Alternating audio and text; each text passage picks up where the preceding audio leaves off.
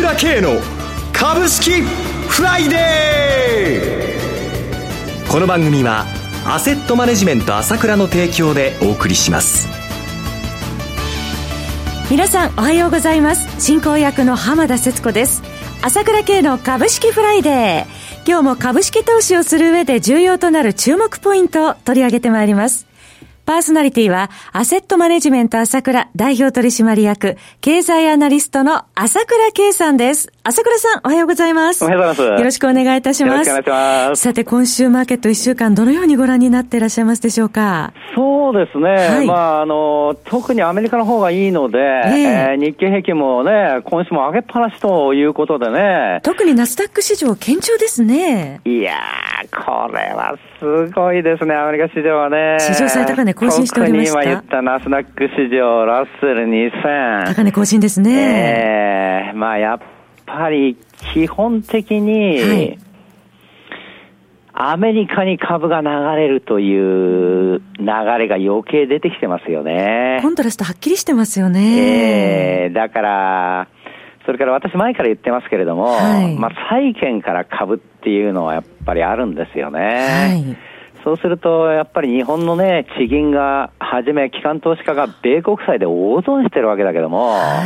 い、今までで考えれば、世界一安全な資産っていうのは米国債だったわけだから、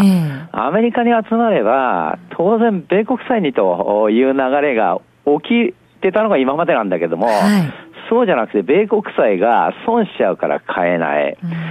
それでいて、金利が上がってきて、新興国からどんどんどんどんお金が、うん、まあね、アメリカの方に流れる。はい、その中で、えー、やっぱり何を買おうかっていう中で、それじゃあ一番いい IT 大手をということですよね。米国債買えませんね。そうですね。それからアメリカも景気いいですからね、現実にね。はい、えー、ですからその余計まあ、アメリカの中の株を買うという動きが起きてるわけですよね。はい。一方で日本株どうでしょう？そうなんです。これは今言うと、それなのに日本はっていうのが日本の投資家の気分なんだけども、はいまあやっぱり世界の中の一環として考えるべきでしょうね。アメリカ株だけがいいっていうのは、世界の中で突出してそういう状況であって、はい、ヨーロッパの株もそんな上がってるわけじゃないし、中国の株もそうですし、世界中の株が、まあアメリカに習っていくらかはいいんだけれども、アメリカのようにはいっていないわけですよね。その一環っていうのが、まあ今の日本の株ということですよね。まさにこう、薄商いの中で、指数だけは上がるんだけれども、おそらくこの放送を聞いてる人は、欲求不満っていう人がね、えー、一部いい人もえあのいると思うんですけれども、はい、むしろ欲求不満の人が多いと思うんですよね。個人投資家の方、いかがでしょうか？えー、やっぱりこの辺のことを、まあ、ゆっくり解説したいと思いますけれども、はいまだやはり個人投資家が好むような中小型株がぐぐぐぐいくという流れにはあならないと思いますね。まだ時間がかかりそうですね。えー、それでは CM を挟んで、そのあたり、朝倉さんにじっくり伺ってまいりたいと思います。鋭い分析力で注目を集める経済予測のプロ、朝倉慶。日々のマーケット情勢や株式情報、個別銘柄の解説を、朝倉本人が平日16時、メールでおよそ7分の音声を無料で配信中。株の判断に迷ったら、朝倉慶。詳しくは、アセットマネジメント朝倉のウェブサイトへ。本日の市況解説無料メールマガジンにご登録ください。アセットマネジメント朝倉は、証券取引、金銭有価証券の予託、貸付行為は行っておりません。また、情報提供する金融商品のお取引では、相場変動などにより損失を生じる恐れがあります。取引説明書、契約締結前交付書面などを十分にお読みいただき、ご理解の上お取引ください。金融商品仲介業者登録、関東財務局長金中第605号。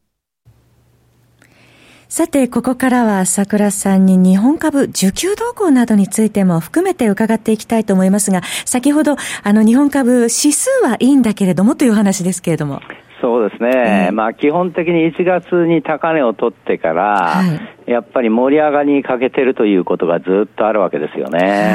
はい、で指数は上がってるわけなんだけども、えーただ、おとといかなあたり、先物がやっぱりかなり6兆円以上できて、現物の倍以上できてましたけどもね、はい、やはりそういう中で、この、空売り比率が50%に落ちたのは、確か3月23日だったと思うんですけども、そうですね。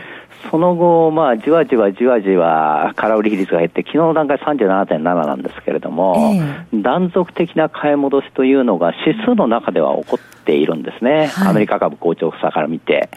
えー、だからその中で指数は、まあ、あ少しそこの部分で先物の買い戻しなんかで上がったりはするんだけれども、薄くなってるからね。はい、だけど他のものはちょっと盛り上がらないという状況が続いているわけですよね。はい、えーで特に私もここで驚くべきこの資料を持っているんですけれども、何でしょうか？その信用取引の状況なんですけれども、信用取引で人気のある銘柄、人気のある銘柄っていうか、この信用需給の悪い銘柄です。いわゆる信用の改ざんが多くて売り算が少ない銘柄の上位と、信用の売り算と改ざんで売り算売り算が多くて、えー、改ざんが少なくて需給がいい銘柄ですよね。はいこれの比較を見ててびっくりしてるんですけれども、ここ最近の傾向なんですけれどもね。まあ、資本金で200億円以上のものに関して信用取引のいいものね、あい。やあの取り組みが悪いもの、だから改ざんが多くて、売り算が少ないもの、それがずっと上位30社ぐらいあるんですけれども、ここに来て、えー、25日線との移動移動平均線の乖離率がすべてマイナスなんですよ。あそうなんですね。すべてマイナスなんです。要は信用の需給の悪い銘柄はすべてマイナス。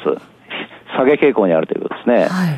い、で一方で、じゃあ、信用取引どうなのかなということも含めて、他の銘柄はどうなのかというと、信用取引の需給のいい銘柄ありますね。売り算の方が多くて改ざんが少ない。ないし、売り算も改ざんもあるんだけど、改ざんが極端に少ないとかって需給のいい銘柄がありますね。はい、その上位30社を見るとですね、これが25日線との移動乖離率が全てプラス。極端に出てますね。これが今のこの相場、典型的に出ているんですね。これはどう見たらいいんでしょう？要は、はい、個人が人気化して買ったような銘柄は見ていて、プロが買わないということですね。ないしは個人の人気っていうのが持続できないということです。ええ要はどんどんどんどん行くんだけれども、やっぱりちょっと力がなくなっちゃったんで、相場が息切れしちゃう。ないしは残が多くなって、ちょっとしこりになった時点でもその銘柄はもう買えなくなってしまうというところなんですね。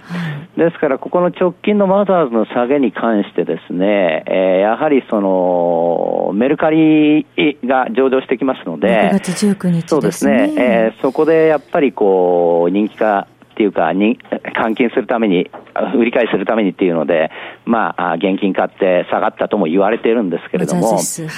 まあ、そういった短期的な行動、理に合ってると思うんですね、私はそれで。ちょっとしこりのない銘柄をまたどんどんどんどん回転しようっていうことは理に合ってると思うんだけれども、はい。そういうふうな短期思考だけがこう乱舞する個人の人気の中ではそういう傾向になってしまっていて、それの持続力もあまりなくなってきているというまあ状況があるということなんですよね。人気銘柄がなかなか上昇しないです。えー、ですから、まあそういう傾向、あとは NT 倍率ですね。はい、えっと、日経平均とトピック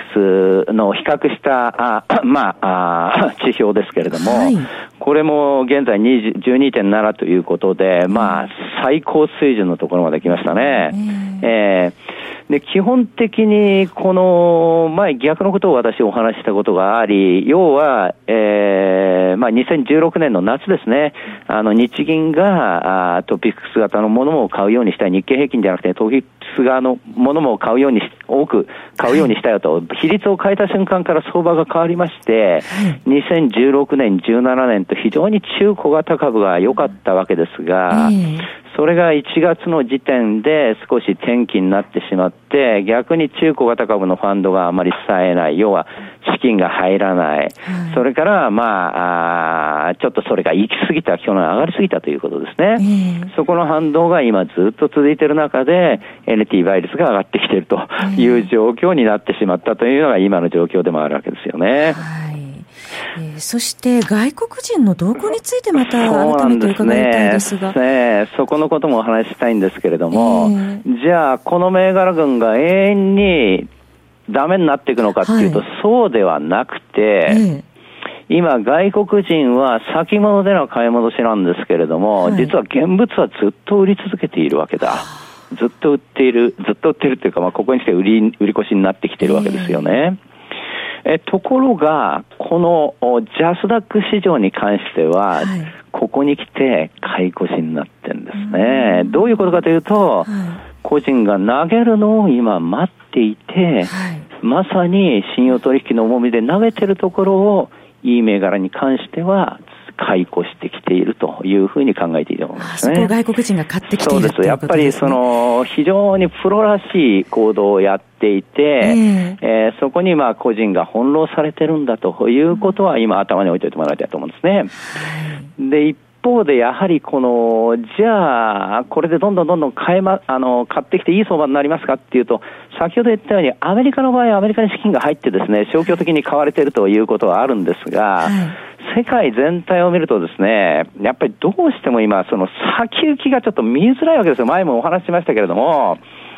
まあ、米中の問題もわかんない、欧州の問題もどうなるかわかんない、イランの問題もどうなるかわかんないということで、はい、まあ、まさに会議がこれから目白押しなんですけども、その辺の先行きがはっきりしないわけですね。外部環境、ちょっと不安定ですね、はい、それが大きいわけですよ。例え。ば、えー、その、今日のビッグニュースですと、はいまあ、中国のね、ZTE の制裁ですね、はい、これに対してアメリカと中国が合意したっていうニュースがあるわけですよね。解除する方向でっていうことですそうですよね。はい、で、これの条件が、アメリカの役員、コンプランス担当官を入れるって言うんですよ、経営に。それも10年間って、10年間監視するって言うんですよ。えー、要は日本で例えば NTT みたいな国際会社にね、アメリカのね、コンプライアンス委員が聞いて、それで10年間監視されるって言ったらどうですか、えー、これを中